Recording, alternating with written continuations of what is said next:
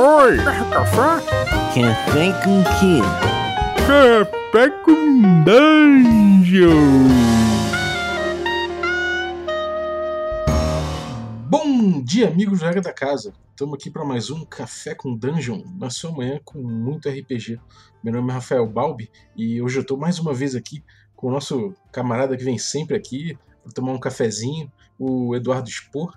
Ele vem falar do Santo Guerreiro, Roma Invicta, o seu novo livro. E, bom, antes de chamar ele, eu queria lembrar que você pode se tornar um assinante do Café com Dungeon a partir de R$ reais. R$ reais você já participa do nosso grupo de Telegram, já recebe conteúdo extra e concorre a sorteios. É, então, picpay.me barra café com dungeon torna-se um assinante. Vamos lá. Fala aí, Dudu. Beleza, olha, hoje eu tô aqui. É, vamos falar sobre o livro com o maior prazer, mas eu tô determinado aqui com uma missão de terminar o podcast convencendo a galera que o, o cenário romano é muito mais interessante do que o cenário medieval para se jogar RPG. Rapaz, gostei disso. Ó, eu tô bebendo aqui um cafezinho que como se bebia em Roma. Aí vou deixar aí para vocês imaginarem. E você, cara, o que você tá bebendo hoje? Tô bebendo um, uma, uma dose de posca. Posca era uma bebida que misturava água com vinagre né? E era usada, era, era uma bebida assim considerada da plebe e tal. Mas eu vou te confessar que foi uma bebida que eu fiz aqui e acabei bebendo para provar. é, cara, se, como é que seria Roma se Roma vivesse abaixo de, na, a base de café, né, cara? Pois é, né? É difícil. Seria uma outra história? Será que eles tomariam metade do mundo, de vez tomariam o mundo inteiro? é, pois é, ficaria ligadão, né? Ligadaços. Ficaria todo mundo ligadaço. Mas é isso aí, cara. Bom, conta pra gente aí, é, primeiro, de onde surgiu a vontade de fazer um, um, um, livro que se passa nessa época, um livro que, que, que respira Roma, que que, que retrata tanto essa, é, essa história. Beleza, cara. Primeiramente, quero de novo agradecer aí o, o convite, né, cara? É, dizer que eu tô muito feliz de estar aqui, falo isso de verdade, assim, não é rasgação de seda pura e simplesmente. Eu já me considero, eu considero assim, já me considero parte, assim, um pouquinho parte do programa, porque, Pô, é muito, porque é o Café com Dungeon acho que já, já faz parte da, da, da minha carreira também, porque eu me lembro que é, o ano passado, mais ou menos nessa época, eu tive aqui falando sobre o, o, meu outro projeto, que foi o projeto do financiamento coletivo dos livros da tetralogia. Sim. Né? Então, assim, a gente acaba fazendo um, um, programa, assim, a cada vez que eu lanço uma coisa, então já tem um carinho especial pelo programa, não só como participante, como e também como ouvinte, né? Então, primeiro eu queria falar isso aí. Puxei o negócio da tetralogia para dizer que vocês sabem que eu escrevi quatro livros de fantasia, né? Mas apesar disso, os meus livros sempre foram é, sempre tiveram um teor histórico né, muito forte, especialmente Batalha do Apocalipse e o Anjos da Morte. Né? Batalha. Eu brinco dizendo que é, o Batalha do Apocalipse talvez eu acho que era um pouco uma desculpa para falar de, desculpa para falar de história, porque tem um personagem que cai lá, que cai lá no princípio dos tempos e segue até o fim do mundo. Então ele passa também por Roma antiga, passa pela China, passa pela Idade Média e tudo mais. E o Anjo da Morte é um livro que se passa todo no século XX. Então eu sempre gostei não só de história, né, como de filosofia, como de mitologia, mas história sempre teve presente na minha literatura, mas isso é aquela coisa, né? Fantasia, você ainda tem um recurso, cara. A gente que veio do RPG, a gente que é criado no RPG, para a gente, é, não é que seja mais fácil, mas é um pouco assim mais confortável você contar uma história de fantasia, porque as soluções já surgem de forma natural. Então, assim, é, se eu tenho algum problema, o cara tem que viajar de um lado para o outro, eu posso simplesmente abrir um portal dimensional, criar uma situação, né? Se o criatura vai enfrentar um monstro, tem um inimigo difícil tal. E aí, é, agora, como eu sempre faço os livros diferentes, tentando me desafiar, eu falei, pô, por que, que agora, em vez, como eu gosto muito de história, né, eu vou tentar fazer um desafio mais, mais cascudo ainda, que é escrever um romance histórico, né? É, romance histórico, naturalmente, é, a gente não pode utilizar um, um, recursos mágicos, né? Naturalmente, quem é, viveu aquela época acreditava nos deuses, acreditava na magia, a gente pode até falar isso mais para frente, os romanos eram muito supersticiosos, mas é aquela coisa, você não tem aquela magia, não tem cara jogando bola de fogo, não tem monstros, né? Claro, você pode até criar lá um, um, um, leão que você pode chamar de monstro, mas não, não, pode ter um beholder, nem um dragão, nem nada do tipo, assim, nesse sentido. Então, para mim, que venho da fantasia, é, é um, foi um desafio. Então, essa foi a maneira de me desafiar. É, quis pensar num, num período histórico. É, tinha vários períodos na cabeça. A gente que joga RPG gosta muito da Idade Média, mas tem um eu sou sempre fui muito fã da, do período romano, né? Não só do Império como de, da República tal. E é, acabei escolhendo um período que é o terceiro século. O terceiro século foi quando o Império Romano já estava começando a entrar em crise. O, muito, o bacana do, do, do terceiro século é porque você vê é, um choque, né? Já está acabando a cultura romana, acabando o período romano, está começando a Idade Média. Então, a Idade Média que a gente conhece, a Idade Média histórica, né? Você que também gosta disso, Bob, e estuda sobre o tema, a Idade Média na Europa ocidental, ela foi criada a partir da cultura romana, da cultura dos bárbaros, né, que lembra das invasões bárbaras germânicas que estavam invadindo ali, e com a adição do cristianismo. E esse período do terceiro século é onde está tudo isso se, se formando. Então você, você não vai ver assim uma Roma tradicional, você vai ver já o final do período romano colando com a Idade Média. Então é um troço assim, falei, cara, eu tenho que escrever algo nesse período. Mas aí me faltava também um personagem. É, cara, e isso eu fiquei muito curioso, porque é, é, o teu personagem é, é, um, é, um, é, é muito forte, né? É o, é o São Jorge, e como é que você chegou, como é que você chegou nele? Foi, foi antes do período de escolher o período histórico ou você escolheu o período histórico muito por ele? Não, escolhi o período histórico antes, né? E aí eu fiquei pensando, pô, que, que história eu posso contar, que personagem eu posso usar, procurei vários e tal. E o tava tudo acontecendo nesse período, né? As invasões bárbaras, né? As invasões, eu tinha invasão vinda do, do norte, as famosas invasões dos, dos bárbaros germânicos, né? que a gente está vendo o Gladiador, apesar de Gladiador é muito antes, mas aquelas invasões daquele estilo. Tinha as invasões dos persas, que estavam tomando o leste, tem as rebeliões. Tudo isso eu posso depois falar melhor, mas resumindo, tinha as rebeliões provincianas, as revoltas religiosas, e no final, mais ou menos no final do, do, do reinado de, de um imperador aí, que é o imperador Diocleciano, teve a grande a última grande perseguição dos cristãos, né, que martirizou vários santos, dentre eles o São Jorge, né? Que é o Georgios e tal. Então eu pensei, pô, eu também sempre gostei de guerreiros, né? Assim, personagens fighters. Vamos falar aqui na nossa linguagem aqui, né? Guerreiro, paladino, sempre curti pra caramba. E, e o próprio Ablon, que era o personagem principal lá do meu, da minha outra série, ele era tipo um guerreiro tal. Então, cara, é. E aí depois eu descobri que o São Jorge, não só ele era um, um guarda, um capitão romano. Ele era um guarda do imperador Diocleciano, que estava ali do lado dele. Depois até posso falar isso da questão dos paladinos e tudo mais. E ele também foi martirizado nesse período. Então eu falei, cara, é um personagem perfeito. O cara estava no centro de tudo, cara. O cara era um, um guarda do imperador.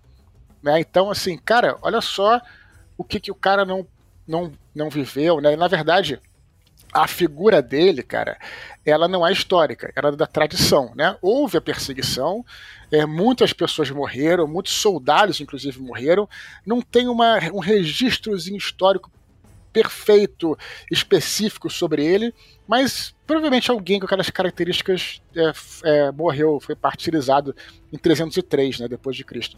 Então, assim, é, eu achei que era um personagem incrível, né, e acabei contando toda a história dele, inclusive é, é, antes dele nascer com os pais dele e tal. Enfim, eu vou, posso falar um pouco mais, mas fico tão empolgado que, que me preocupa de estar monopolizando aí a conversa, assim. Não, nem um pouco, cara. É porque realmente é muito curioso, né? Pensar em como você chegou no personagem e, e realmente os caminhos, todos, todos os caminhos levaram a ele, né? Todos os caminhos levam a Roma, né? Para fazer um, um trocadilho bastante apropriado aí, né? Mas isso, só para completar, é isso, é isso mesmo que você falou, cara. Porque é isso aí. Todos os caminhos levavam ele. Você pode ter, imagina, é, um, um, vamos dizer assim, um oficial de confiança do imperador e de ação, né, na verdade. E você imagina o que que é, e ele tando, sendo, é, bom, estando nessa situação, tal, para onde ele podia ser mandado, o que que ele passou, né, até ele se tornar, ele primeiro foi capitão, depois se tornou tribuno, depois se tornou, se tornou duque. Então a história dele é muito interessante o que nos chega, na verdade, só para deixar claro, a história dele é, é, pouca coisa que se conta e se sabe através da fonte a enciclopédia católica, que não é histórica, mas é o que traz assim uma coisa um pouquinho mais robusta sobre a vida dele. A fonte mais confiável, vamos dizer assim. E, cara, é, como é que era a vida em Roma nessa época, ou pelo menos, no, quer dizer, no Império, no pedaço ali onde ele estava? É uma pergunta que dá para falar muito, né? É, o que eu posso te dizer, cara, é que ela era uma vida muito parecida com a nossa. Tá? E essa foi a conclusão que eu cheguei é, quando eu tinha, e aí voltando então à tua pergunta anterior, mas também fazendo um link com essa, por que, que eu escolhi o período romano? Por que, que eu, eu, sempre gostei tanto de Império Romano? Quando eu tinha 18 anos, eu fiz uma viagem para a Itália, para Roma, na verdade, só para Roma. E aí fui com meu pai e tal, e a gente pegou um carro e a gente tinha um dia, na verdade tinha três dias, e aí dois dias a gente ficou em Roma e um dia a gente podia fazer uma, um passeio, uma viagem que ia para outro lugar. E ele falou: Você quer ir para onde? Para Áquila?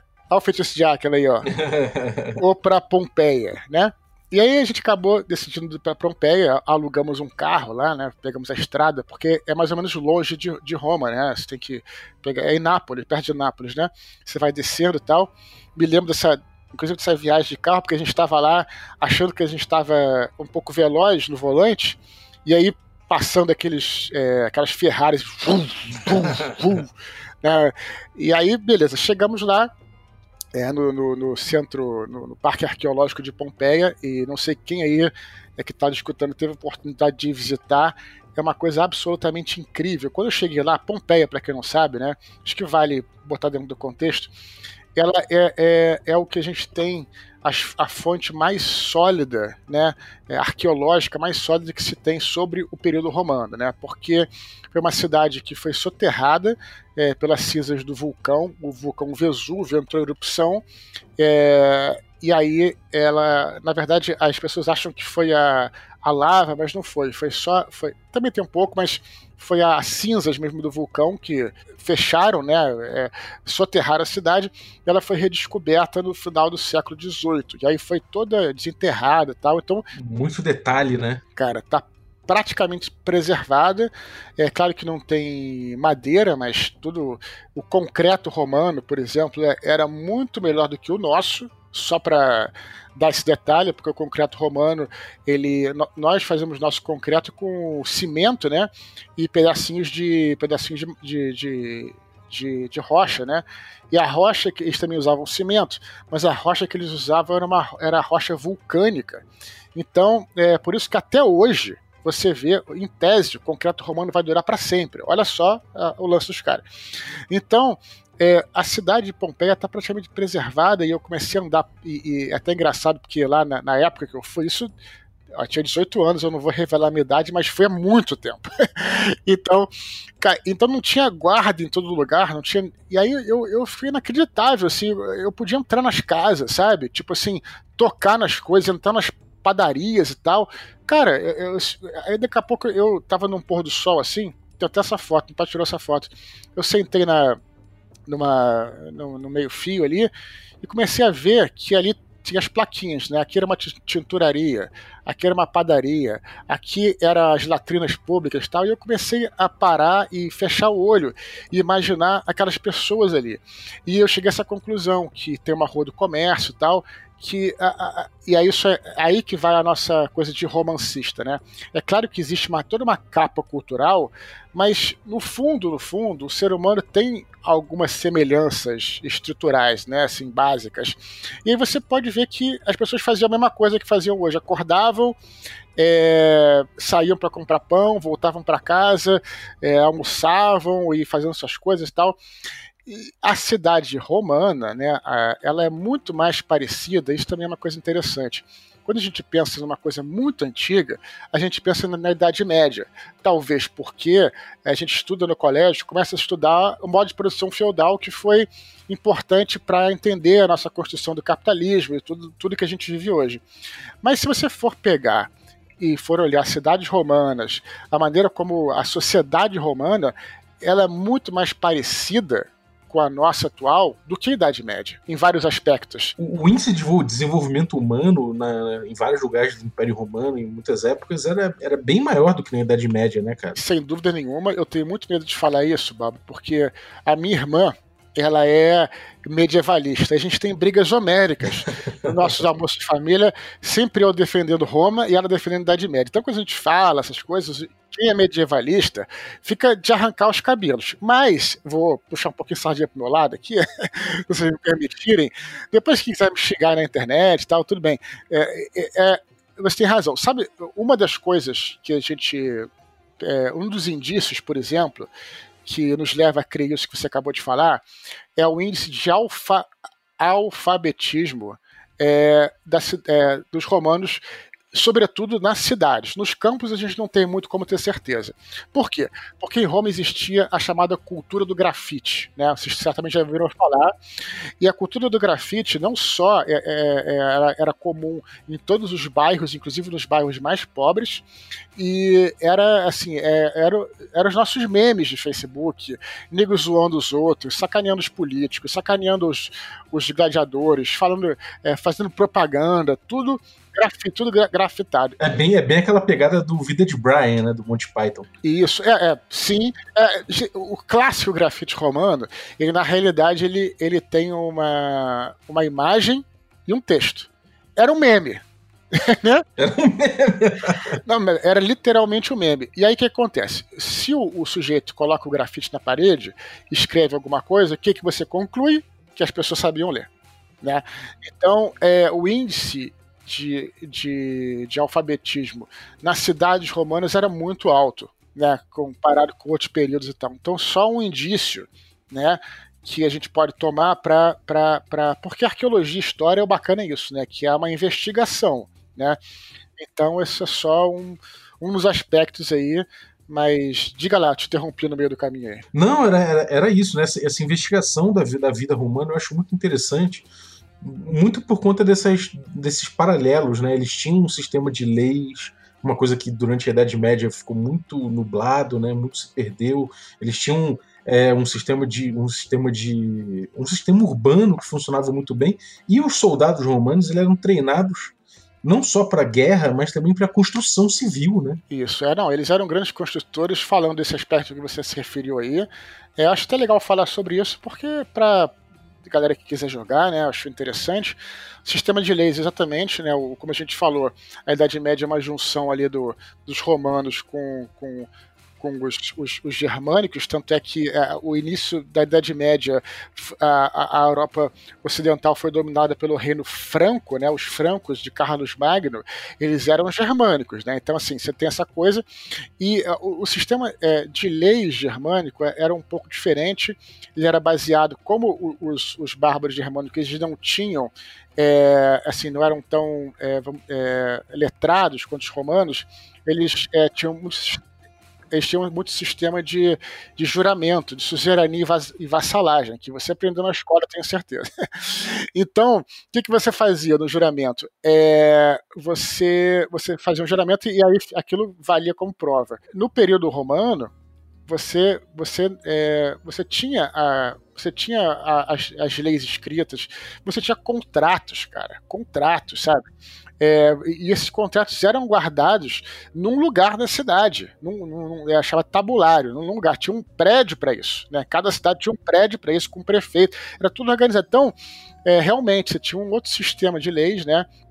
É, você falou sobre as construções também, eles eram grandes construtores, muitos, é, muitas é, das suas técnicas se perderam né, no, à medida que o Império foi entrando em decadência, mas eu diria que talvez a maior. Const... É, bom, a gente pode falar de várias, mas eu, eu gosto de entender como um símbolo do engenharia romana o aqueduto, né? É, o, o, aqueduto, por que que eu, eu, eu por que que eu, eu é, destacaria o aqueduto? Porque o aqueduto, Balbi, ele é o ser humano dobrando a natureza. Tá, porque é, é quando é, é a gente aqui mora num país tropical que temos os rios todos, né, a gente não tem essa noção, mas quando eu fiz uma, a minha viagem para Israel, que aliás fez parte da minha pesquisa, você vê que cada cidade, a cidade só se formava ao redor de uma fonte. A gente não tem essa noção. Aqui a gente tem água abundante. Em outros lugares, uh, você precisa de água, precisa de uma fonte para você. Então, as cidades elas só existiam onde existia uma fonte de água. Às vezes, ainda mais cidades em regiões áridas, era aquela fonte ali que se formava. E, então você ficava dependente disso. O que, que os romanos fizeram? Não tem fonte, meu amigo? Dane-se. A gente faz aqui um, aqueduto e vamos construindo cidade ao longo desse aqueduto, né? A água desce das montanhas, né? Faz um aqueduto e aí então, uh, cara, é uma parada assim. Eles dobraram a natureza a seu favor. Quando você. É, era muito, é, é, muito comum, isso tem até uma cena dessa no livro, sem querer fazer jabá, falando aqui de uma boa, sem preocupação com isso, mas, mas até empolgado, né? Porque, porra, que você. Para encontrar uma cidade romana, né? Ou você tem a estrada, mas a estrada tá no chão, né? Ou você olha, ah, um aqueduto lá, então a cidade é para lá sabe? Você vê o aqueduto assim cortando o horizonte, aquela centopeia de pedra, né? E você sabe que uma cidade está naquele caminho. Então, é, isso é interessante porque nos nossos jogos, por exemplo, de, de RPG e de fantasia, a gente nunca pensa no aqueduto, né, cara? Assim, tipo, mas é um troço que até deveria existir, né?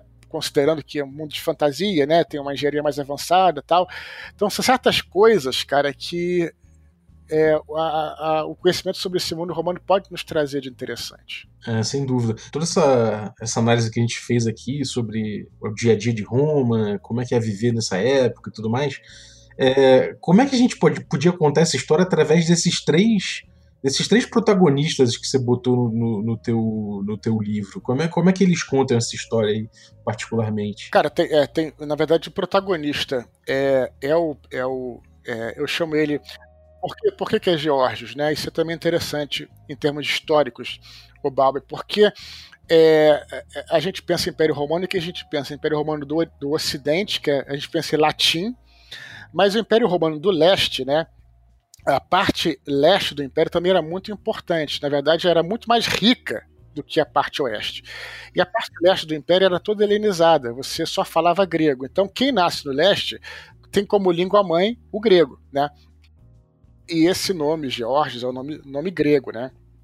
É, com o, né, no, no final. Então, assim, é, então eu, eu tenho primeiro, na verdade a história começa é, com os pais dele, né, que eu, eu quis contar por que, que a história começa com os pais.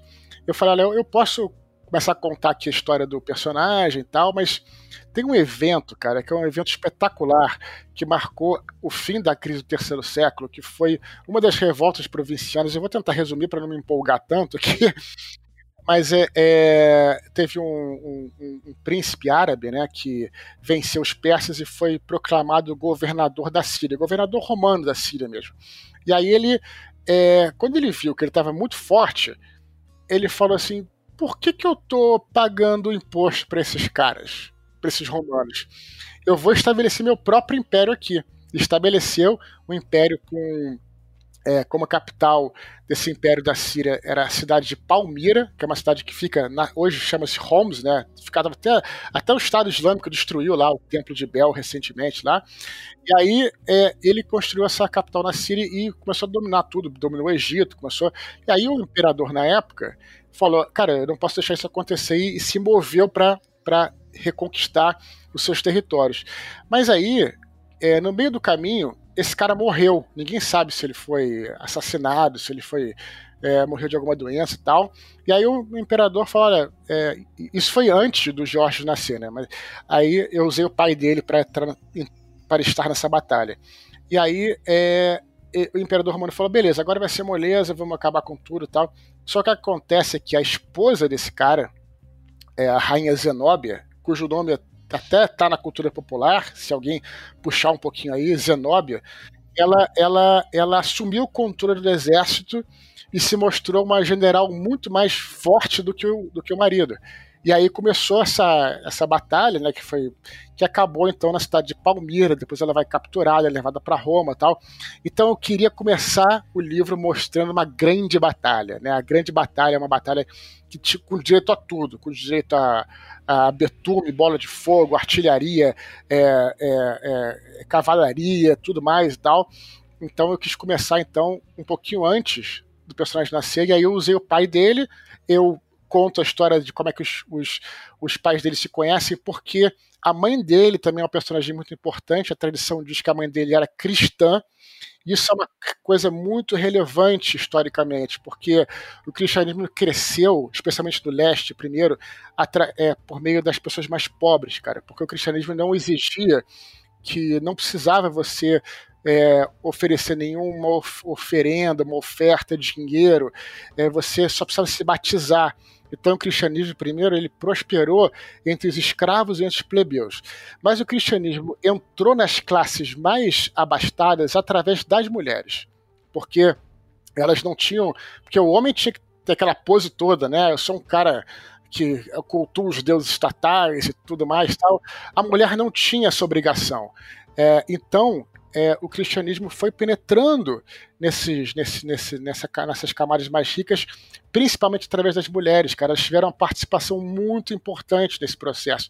E a mãe dele era uma cristã, no livro mostra como ela se tornou uma cristã, mostra a questão do, é, do sincretismo que existia com os outros deuses também, que muitos cristãos não podiam dizer que eram cristãos, mas tinha uma estátua de Ísis, por exemplo, segurando o menino Horus. E aí falava, não, isso aí na verdade não é Isis, né? É, o, é Nossa Senhora com o menino Jesus. Mas então, tudo isso mostra no livro, e aí finalmente tem quando ele nasce, né? E aí é, até, o, até o máximo que eu posso dar de spoiler é quando os pais dele morrem, né? É, em certo momento os pais dele morrem, isso também não é bem spoiler, também faz parte da história da tradição, da lenda. E aí é, ele precisa fugir para a capital do império para pedir ajuda ao próprio imperador, que era amigo do pai dele, que teve nas batalhas com o pai dele e tal.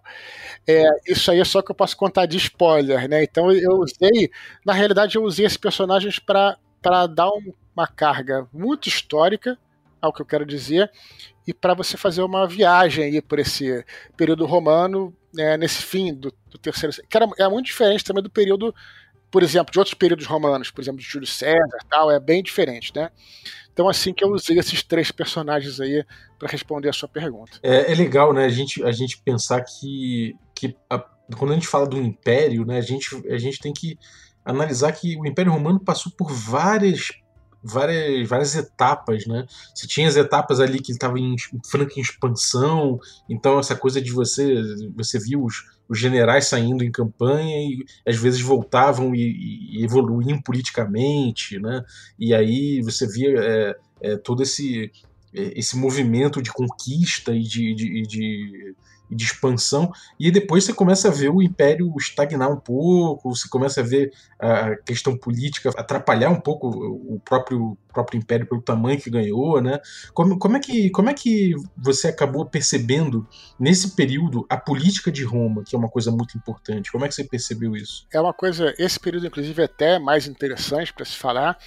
É, primeiro que você falou tem toda a razão, a gente tem que pensar que que a civilização romana é, tem mil anos de história, então a gente não pode entender como uma coisa homogênea, é uma coisa totalmente heterogênea, né, que vai mudando, vai se adaptando, né. Tem até uma, uma imagem na internet que mostra é, os gládios romanos, né? E como é que eles vão mudando em determinado período. Sempre a arma, ela se adaptava. Os romanos, eles eram, eu brinco, os romanos eram eram o Batman da história. Né? Ele sempre. Como é que é o Batman? O Batman ele sempre vai enfrentar o inimigo, ele apanha, que nem um.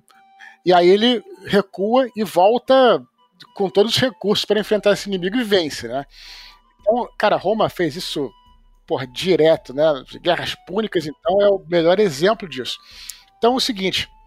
Então, é nesses gládios, por exemplo, eles vão mostrando como é que vão, vão mudando as armaduras, as armas para se adaptar é, ao, aos inimigos, né? As táticas que você. Eles eram muito hábeis. Isso aí acho que foi uma das grandes coisas da, da guerra, do warfare, né?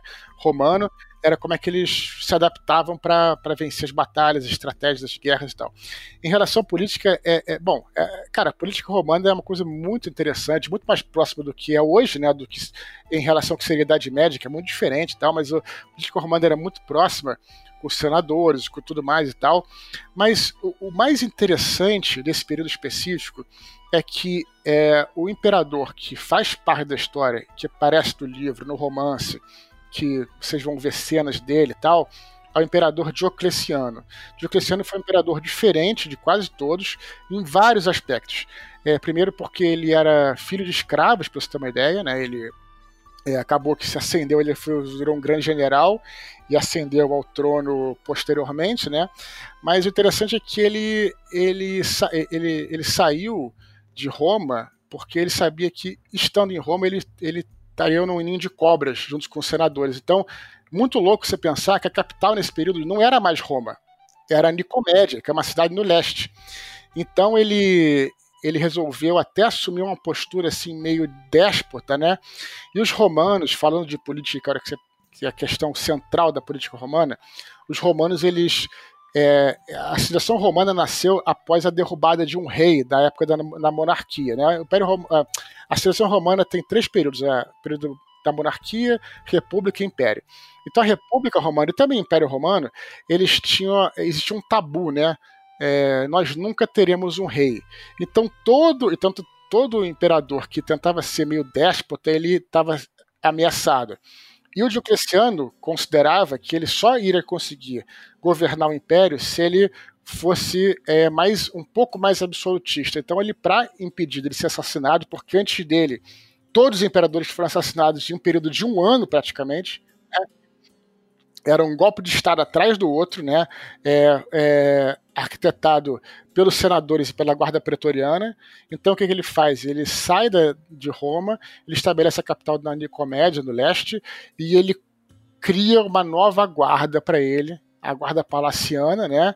Que seriam os origens da, da, da guarda palatina, que depois vai dar o nome de Paladinos, nossos personagens aí, que na realidade os Paladinos eles estão mais associados com os Paladinos de Carlos Magno, né, lá para frente. Porque, mas os Paladinos de Carlos Magno eram um paladino que a gente joga, porque era um, é um cavaleiro medieval e cristão da igreja tal, tudo mais. Mas o nome Paladino surgiu nessa época, o nome. Não é que eles fossem cavaleiros cristãos, nada do tipo. Então ele faz esse, esse movimento político, e aí ele consegue governar, Diocleciano governa até o final do. Ele é um dos únicos imperadores, talvez o único, mas não vou falar que é o único para não errar aqui, que ele se aposenta em 305, depois que ele promove essa, essa perseguição dos cristãos aí. Então a política é, é muito interessante nessa época, né? Como é que você tinha, em certo momento, a cidade de Roma contra o imperador romano, sabe? É um troço assim, uma briga de poder. É, você tinha na cidade romana os caras mais tradicionais que queriam manter o seu status e tudo mais, os patrícios, e no leste e aí, tanto é que depois, logo depois, que aí já não fala no livro, só contexto histórico, mais para frente é, vai acabar se dividindo o império, né?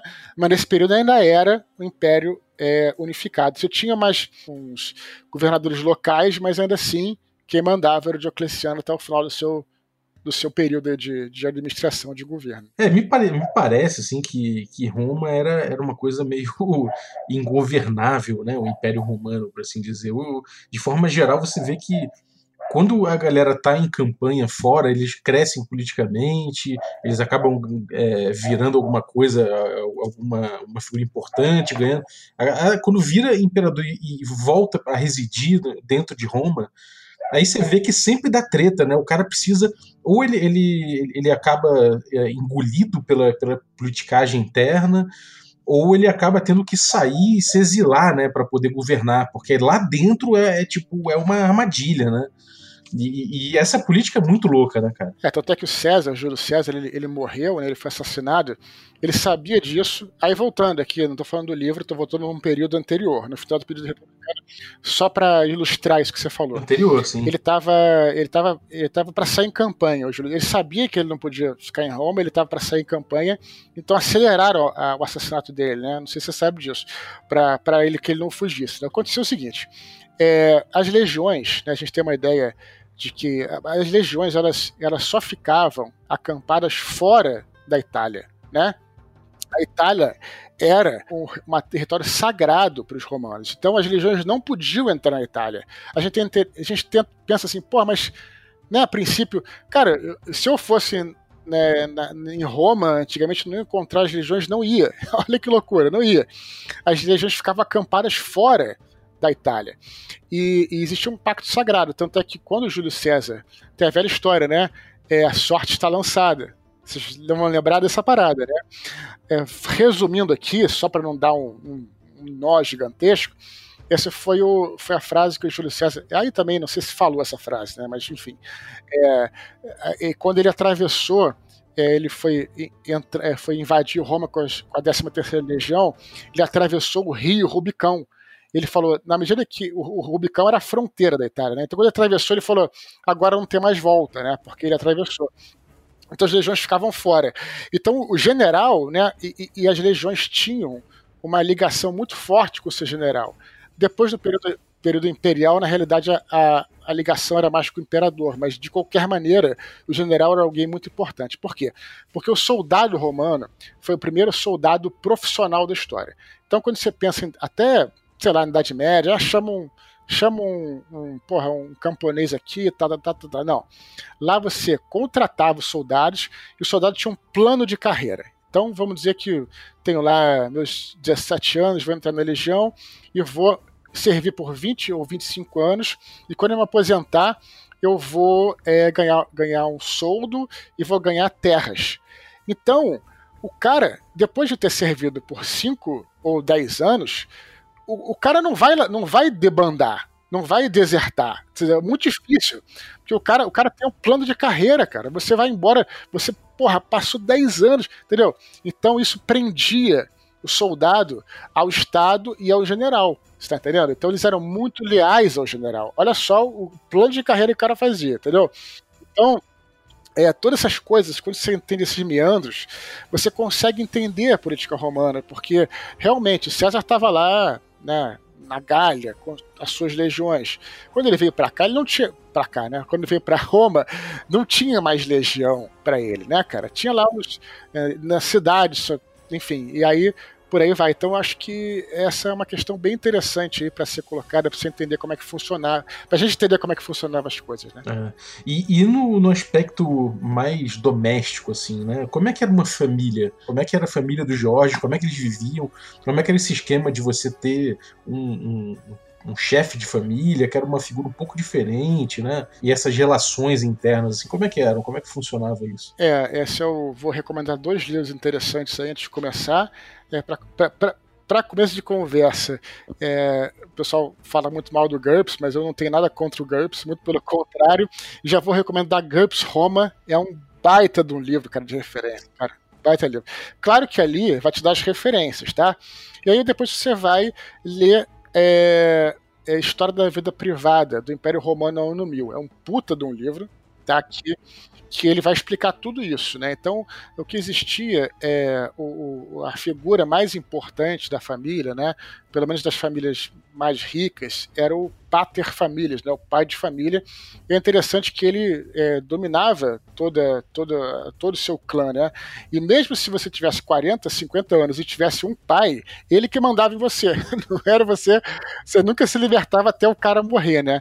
Mas é, é ah, bom, as famílias, claro, pobres, né?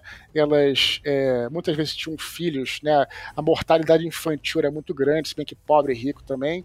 É, muitas crianças que você não conseguia cuidar, era normal você é, entregar para adoção, tanto é que tinha muito escra... é, a cidade escravocrata, né? Então você tinha muito isso tal. É, e, e, e, viviam também nesse mesmo esquema, mas engraçado, como eu falei que era mais próximo do, do atual, é, as famílias pobres viviam é, em, em ínsulas. Ínsulas eram blocos de apartamento nas partes pobres, apartamentos mesmo, galera, sabe? Com, então, com três, quatro andares e tal. As famílias ricas geralmente viviam num, num casa maior, num domus e tal, ou numa vila, e aí eles, é, as crianças tinham toda essa educação grega, né? Aprendiam é, a retórica, aprendiam é, literatura, todas as, as, as, as matérias, disciplinas, isso, né? E tinha todas essas aulas e depois podia entrar para política, podia entrar para o exército e tal. Mas o importante era isso, né? O pai de família era a figura mais importante, né? Você, se você também tinha grana, você podia se tornar um patrão, um patrono e ter seus clientes também. Essa coisa de cliente é uma coisa muito parecida com a máfia. Quando você vê no, no Poderoso Chefão, por exemplo, né, que vai lá todo mundo beijar a mão do, do, do, do Vitor Corleone e tal, aquilo é uma coisa muito romana, sabe, cara? Você tem um cara ali que. E aí ele te dá é, é, vantagem e tudo mais e tal.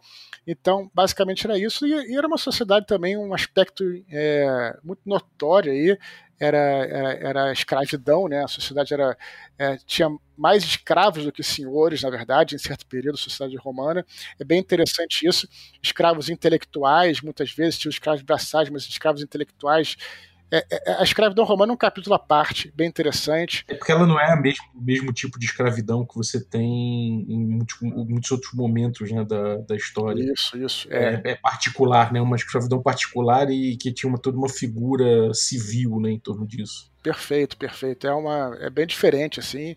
É interessante de ser estudada, de ser compreendida tal. Mas a família era basicamente isso. Eu acho que muito parecida com, com o que é hoje, assim. Mas tinha essa figura do pater família, do pai de família que controlava tudo e mantinha as, as rédeas da família até, até o momento de sua morte, né? É, isso é uma coisa muito legal que você falou, cara. Eu, eu, eu enxergo muito mesmo na, na máfia o, essas relações de clientelismo, né? Que é como se, se, se vivia em Roma, né? É, isso não era errado lá. O que a gente tem como máfia aqui, né, coisa do. Ah, porque ele é, ele é meu chegado, então vou, tipo, pô, é, é essa galera que eu vou botar para sei lá, pra trabalhar aqui nesse, nesse, comigo. Né? Hoje a gente olha isso e fala, pô, isso é nepotismo, isso é alguma coisa assim. Mas num, num contexto romano, você puxa os mais chegados, esses caras são seus clientes, né? Você realmente é, a sua relação é, é, é, com isso é moralmente diferente do que é hoje em dia, né? A gente chama de máfia, eles têm a relação deles lá daquela forma e, e, e funcionava assim, né? Não, não, só, não só isso, como é, não existia uma figura de uma, de uma força policial, né? O que existia, na realidade, eram os chamados vigiles ou vigias, né? Que era uma mistura assim de até tinha um pouco de polícia, mas eram, eram mais assim é, bombeiros, né, bombeiros de combater o fogo, porque tinha muita incêndio nas, nas cidades romanas e tal. Então os vigias tinham, os vigílios, né, tinham um pouco essa função de guardar as muralhas da cidade e tudo mais. Mas é, a verdade é que a própria cidade romana, elas, as cidades romanas e a própria Roma, ela é dividida em territórios, né? Então as gangues que mandavam naquele território, e as gangues eram contratadas por um determinado, sei lá, alguns chamam de capitães ou, ou, ou, políticos que pagavam aquelas pessoas e tal. Então tinha muita. Aliás, também é uma coisa que vale para RPG, Bob. Né? Você ter assim, as gangues dentro da cidade romana. Aventuras urbanas são excelentes para esse período também. Sim, sim. É, porque é isso, né, cara? São é, é, é, esse esquema que a gente, que a gente acha que é, que é máfia, que a gente chama de máfia, porque a gente tem a nossa moral de hoje em dia, naquela época era o normal, né? Era, era, era a galera que tinha milícias, né? Sim, sim. Inclusive, é, tem uma. Acho que nesse próprio livro, se não me engano, do. Eu acho que é nesse, né? Do, da vida privada, é, fala que o Império Romano era o Império da propina. Né? Porque a gente tem aquela cena do. Que, claro, a gente vê como errado, e eu acredito que seja errado naturalmente, do, Tropa de Elite, que o cara fala. Ah, é, sargento, quero tirar uma folga, o cara você tem que deixar um dinheirinho e tal. Isso aí era padrão para eles, não era o império da propina. Isso aí era assim que funcionava e as pessoas até aceitavam um pouco isso, né? Então é exatamente isso. Tem essa, essa outra visão, né? E isso até nos leva, pensando no RPG, a, a, a, é muito difícil definir é, um alinhamento de um romano, ou, ou um alinhamento da civilização romana, porque você pensa que eles fizeram coisas incríveis em vários sentidos e coisas horrendas em outros sentidos. Então acho que talvez espelhe até a dualidade humana nessa, nesse aspecto, né? É, sem dúvida, cara. Essa, essa, essa coisa de você analisar às vezes com eles como grandes vilões, às vezes você analisa e fala, pô, que maneiro, né? É, é bem doido também. É, você pensar na questão da educação, só para completar, assim, cara, não vou falar muito aqui, mas assim, a questão da educação, é, as melhorias de saúde, é, a próprio esgoto, por exemplo, é, todas essas coisas, mas ao mesmo tempo os caras eram escravagistas, sabe? Eram caras que crucificavam pessoas, mas ao mesmo tempo eles construíram obras como os aquedutos, por exemplo, né? É, é, é complicado, cara, fazer um julgamento moral. Até porque estamos falando de um período pré-cristão, né? Quer dizer, já tinha cristianismo, pré-igreja, vamos dizer assim, né? É, cara, agora uma, coisa que, que me lembrou também, outra vez o Monty Python nesse papo, foi aquele, aquela cena do, do Vida de Brian que tá aquele comitê político ali do, do, do pessoal na, na Galileia, sei lá, tramando contra os romanos, né? Falando, porra, mas o que, que eles fizeram por nós, esses malditos romanos? Aí, aí alguém levanta assim, ah, eles fizeram aquedutos? Aí eu, tudo bem, mas fora os aquedutos, o que eles fizeram? Ah, eles fizeram iluminação pública. Ah, mas fora aqueduto, iluminação pública, o que, que mais tem? Vinho? e vai, vai embora. Segurança. É, se... Segurança. Até a hora que o cara chega e fala: Tá bom, fala isso, isso, isso o, que, o que mais os romanos fizeram por nós? Aí alguém fala, paz. Aí o cara, ah, paz. Cara, esse filme, esse filme a gente tem essa coisa né, de que é comédia e tal, mas é uma, cara, é uma grande referência. A, a, a referência, né, assim, a, pra gente entender mesmo, porra, o, como é que era a vida, embora se passasse na Palestina, em tese, né, mas assim, que a Palestina ocupada, mas é incrível, cara, porque realmente é exatamente o que você falou, cara. É, é bem interessante mesmo. É. Agora, cara, voltando ao teu livro, como é que tá, como é que foi a produção dele? Como é que foi todo esse processo de, de escrita e de lançamento? Pô, cara, eu fiz. É, eu comecei a escrever ele no dia 1 de, de janeiro, terminei por volta. É, de setembro, no, no, finalzinho de setembro, ali no, no finalzinho, no comecinho de setembro. É, mas parece que é pouco, só que eu fiz dois anos de pesquisa, né, cara? E acho que é, minhas pesquisas começaram aí. É, na verdade, não fiquei só pesquisando, fiquei fazendo outras coisas, mas não só uma pesquisa é, é, de ler livros e tudo mais, como eu tive a oportunidade de fazer algumas viagens interessantes é, como por exemplo é, a, a Turquia, né, que é um dos berços aí é, é, do leste, né, Istambul, por exemplo, na verdade que era Constantinopla, que na verdade era Bizâncio antes, é uma cidade que puta, inacreditavelmente porra, irada, sabe? Porque tem. Você visita ela em três níveis, em quatro níveis, né? Porque tem a fase é, grega do Alexandre o Grande, aqueles mais antigos, depois tem a fase romana, bizantina, depois tem a fase otomana, né, dos turcos mesmo, né? Quando os turcos invadiram, e ali é, era Bizâncio, né? Que era uma das principais cidades do leste, que é retratada no livro, né? E aí também tive em Israel em Israel tem a cidade de Lod, que era chamada cidade de Lida, que foi a cidade em que o personagem é, viveu, né, que São Jorge viveu e se criou nessa cidade. Eu tive lá na, na igreja né, dele, que seria a casa dele, é, é, é o que é incrível, porque é, são, é, a igreja era ortodoxa grega. E lá eles são muito assim fechados, né? Tem várias comunidades que são fechadas. E aí você a igreja é inacreditável, Bob. É, é, como é uma igreja ortodoxa grega, quem cuida da igreja, zelador, é, sacerdote, são gregos. Bicho. Os caras não falam nem inglês e nem hebraico. Os caras só falam grego, cara. É, é incrível. Então eu fui lá com um guia, tentei falar inglês com os caras, não falavam. Aí o, o guia falava hebraico, naturalmente também o cara não falava, tinha que ficar no negócio. Então é um troço muito, muito assim, parece que está na época, assim, um troço incrível. E aí é, a viagem a, a, Israel e a Palestina também me fez ver outras coisas, não só sobre o São Jorge, como dos romanos também. Porra, tem, cara, a parada mais incrível de Israel é aquela Massada, né, aquela montanha, né? não sei se já ouviu falar, né? Massada foi uma, uma fortaleza romana que foi invadida por rebeldes, é, rebeldes é, judeus, né? Durante a primeira revolta judaica e é uma, uma fortaleza em cima de uma montanha impenetrável, fortaleza. Você só consegue chegar através de uma pequeníssima uma pequeníssima passagem que não dá para as legiões subirem, porque esse cara joga pedra cai todo mundo. E é feito para isso mesmo. E aí os romanos fizeram um ano de cerco e depois, é, quando eles é, viram que não tinha como invadir, o que, que os caras fizeram?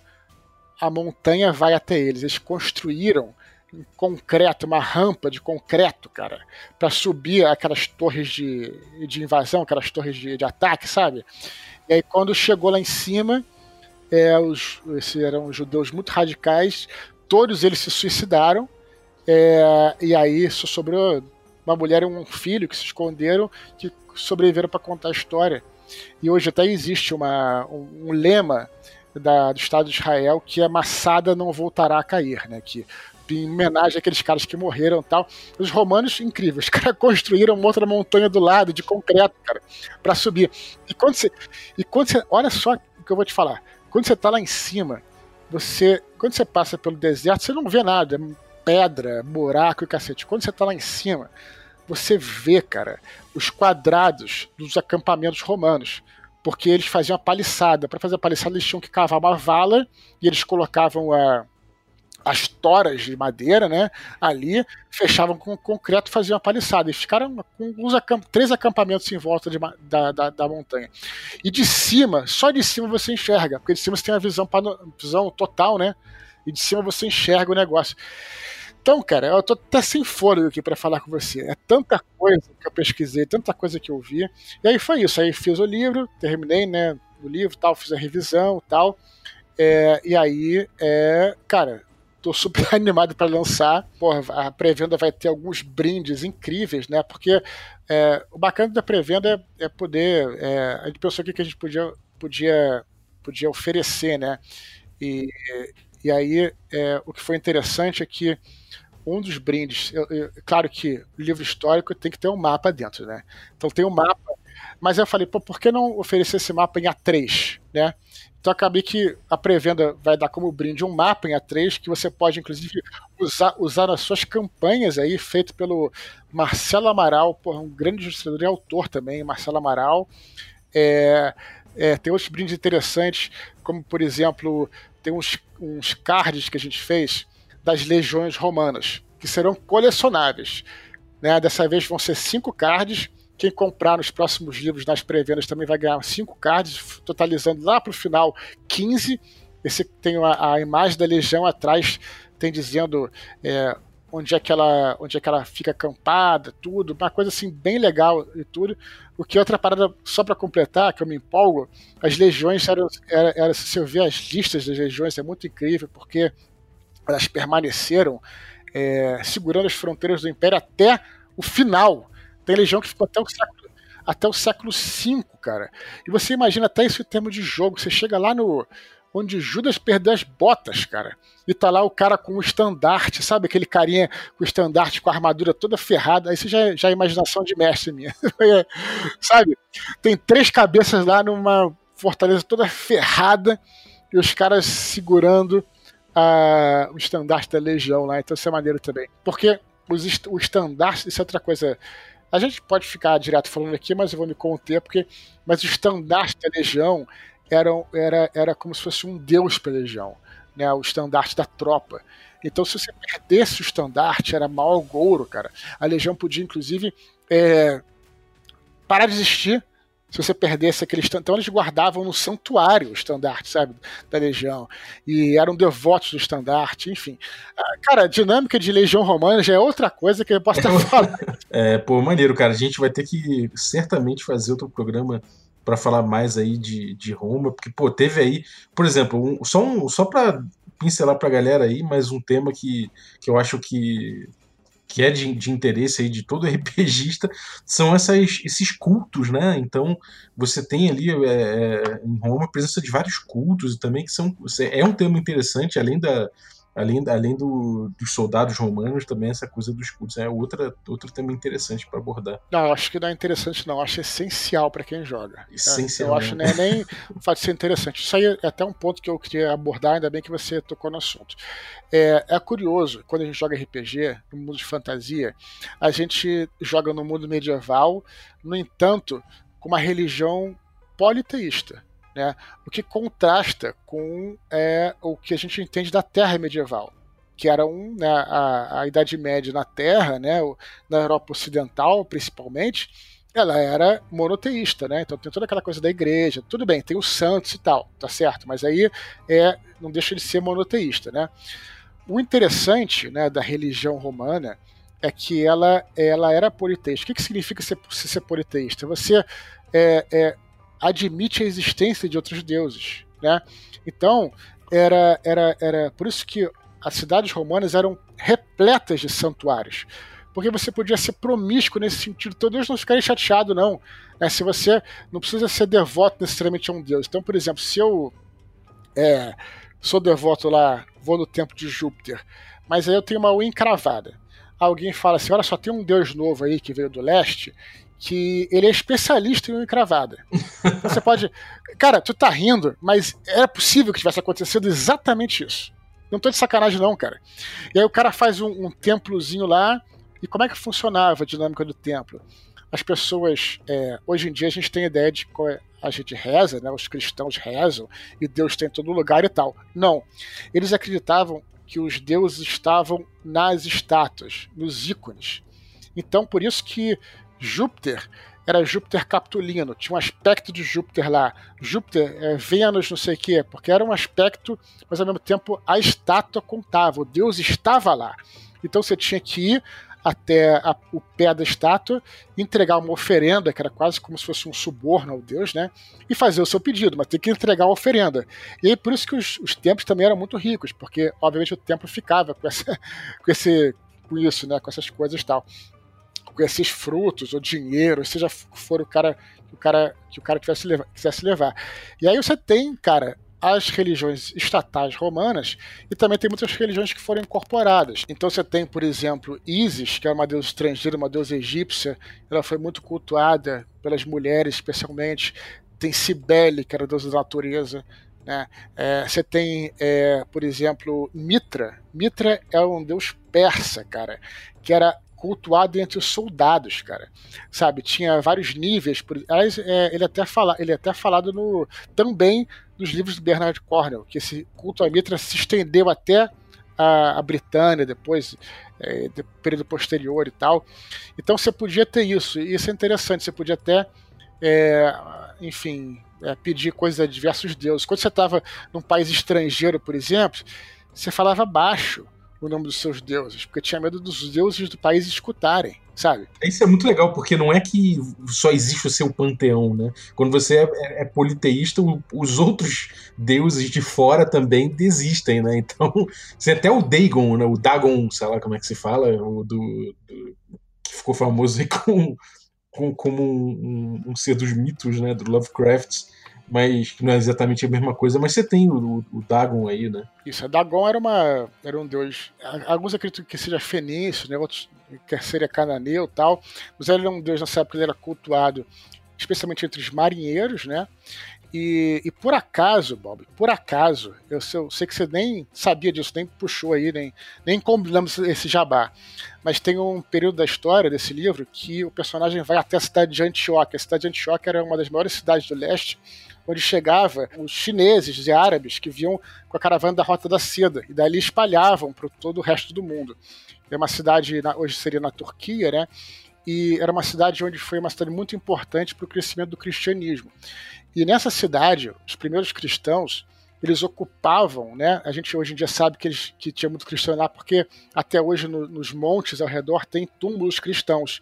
E aí você é, eles no começo não tinham como construir igrejas e tomavam é, antigos templos como igreja. Né? Depois eles construíram, mas tomavam antigos templos. Muitos templos tem, aparece no livro Templos de Horus, né, que é, tem um hospital lá que é o Templo de Horus, que é uma igreja também. E um dos deuses é o Dagon, que era um deus que era um deus da época, que era um deus muito antigo, só que já estava, é, os templos já estavam abandonados nesse período, os templos de Dagon. E aí os cristãos tomaram, né? Inclusive tem é, duas teorias, né? De onde surgiu o, o, símbolo dos cristãos primitivos é aquele peixe, né? Não sei se já viram, já ouviu falar disso, né? O símbolo não é a cruz, a cruz só veio depois o símbolo era o peixe. Tem algumas teorias. A mais aceita é de que era representa aquela multiplicação dos peixes dos pães, né? Ele faz também uma espécie de, de setinha, indicava o caminho das igrejas. Mas também há quem acredite né, que é, isso venha porque os templos de Dagon, que foram usados como igreja, tinham esses motivos marinhos neles, né? E aí também é uma teoria que existe, que é apresentada, as duas, as duas são apresentadas no, no livro também, e enfim, também tem isso. Então, com certeza, essa uma coisa que eu sempre gostei, inventar deuses, né, religiões e tal, e agora eu não precisei inventar, eu peguei o que existia né, e dei vida a essa, essas questões e coloquei no livro. Né? Porra, maravilha. Então, sexta-feira, sexta-feira, hoje, a gente já está aí no segundo, no, no segundo dia, né? O primeiro dia pós o lançamento aí do, do teu livro e já tem então é, para galera comprar aí nas, na, na, Amazon, como é que é o esquema? Todas as lojas virtuais, né? Amazon, tem na Nerd Store, tem na, no Submarino, né? Tem é, Travessa, é, várias lojas, é, livrarias aí. E é, por enquanto só virtualmente, Espero que a pandemia dê trégua para que eu, que eu adoro encontrar com as pessoas, cara. Pro escritor é, é muito triste não poder fazer sessão de autógrafo, mas eu torço para que tudo melhore muito brevemente, para que eu possa encontrar com a galera. É, e tudo isso que eu tô falando com você aqui seria um barato se pudesse falar ao vivo com as pessoas, mas logo logo tenho certeza que fiquem ligados nas minhas redes aí, que quando abrir um espacinho para para ter um evento com segurança, a gente vai fazer com toda certeza. Maravilha, eu vou deixar todos os links aí no, no descritivo do episódio, galera. Então quem quiser já pode ali, já pode conferir o material que, pô, já pega aí o livro, já pega mapa, cara, é, é sensacional. Então, pô, obrigado, cara, por, por participar mais uma vez do Café com Dungeon. É sempre uma honra ter você. Pô, é, é, é desde o início aí do Café com Dungeon, tá sempre participando, trazendo bastante conteúdo. E agora, pô, mais com esse livro que eu tô ansiosíssimo para ler, cara. Brigadaço. Pô, valeu, cara. É de novo, eu que agradeço. Eu acho que eu falo também, talvez, quem sabe, em nome de todos é, os artistas que já passaram por aqui e que você é, prestigiou o trabalho deles, que é tão importante. Então eu agradeço mesmo aí. E, bom, quem sabe a gente possa jogar um dia um, um jogo aí. Já mestrei algumas aventuras na Roma Antiga. Vale a pena, galera. Vale a pena. Vale a pena testar aí. Tem muita coisa bacana. Um dia eu posso voltar aqui e a gente fala, inclusive, vai batendo as classes certinhas aí, as classes para galera jogar ideias de aventura, porque hoje, assim, fica muita coisa para falar. Mas que bom que não falta assunto, né? Sem dúvida, cara. É, então, é, é uma coisa que eu acho que vale a pena. É, esse, esse bizu aí do GURPS Roma é realmente incrível, vale a pena pegar, e a gente vai ter muito assunto pela frente aí para falar desse livro e também de, de, como utilizar Roma, cara. Que é, como você falou no início, cara, é, a Idade Média é muito rica e tudo mais, mas puta, cara, é muito legal também você poder você poder variar um pouco e ver por outros prismas e até é, tempos aí que tem riquezas específicas para se explorar, como tudo isso que a gente falou e muito mais. Então, fica ligado não só nesses todos esses, esses, links, esses nomes que a gente botou aí, que vai ter, vai ter vários aí no descritivo do episódio, mas também no livro, no, porque vai ser, cara, esse, esse, esse material vai ser, tenho certeza, vai ser. Já é um clássico, né? Já, já vai virar um clássico. Santo Guerreiro, Roma Invicta. Valeu então, cara. Obrigado. Algum recadinho final pra galera? Recadinho, cara, deixa eu ver. Eu sempre acabo divulgando uma rede social aqui. Acho que já falei do Telegram, né? Não sei. Já falei do Medium. O meu canal do YouTube. Tenho feito mais lives lá, quem sabe, né? youtube.com/barra do Expor. Quem quiser é, eu, vou, eu vou ao longo é, desse período de lançamento aí, quero fazer mais outras lives lá, fiz algumas, quero fazer mais novas aí, quero trazer pessoas, eu consegui aprender a mexer num programinha aí que eu sou de, sou de humanas, eu não entendo muitas coisas, e acabei conseguindo mexer num programinha aí que eu consigo botar duas pessoas na, ao vivo, e ver se eu convido algumas pessoas aí. Quero chamar justamente a minha irmã, que ela é medievalista, para quebrar o pau na live lá, a gente falar. Pô, maneiro, hein? Vai ser, vai ser maneiro, tô todo mundo ansioso por essa batalha entre, entre os cavaleiros medievais e, e a infantaria romana. Maravilha, eu vou ficar de olho quem quiser, vou deixar o link também do, do Telegram do, do Expo, que é muito maneiro. É, é, eu, eu sigo lá e teve até participação. Eu já, já, já tive lá um, um áudiozinho lá que, que foi para lá, a galera do da D&D Cyclopedia também já, já teve lá, então, pô, tá sempre aí trocando conteúdo, né? é nóis, cara. Então, obrigado, valeuzaço aí. E queria agradecer você que ficou ouvindo a gente. Muito obrigado pela tua audiência. E queria agradecer também os apoiadores que tornam essa, essa aventura possível. Os nossos assinantes Café Expresso, Café com Creme e os nossos assinantes Café Gourmet. Galera, muitíssimo obrigado. Um abraço e até a próxima.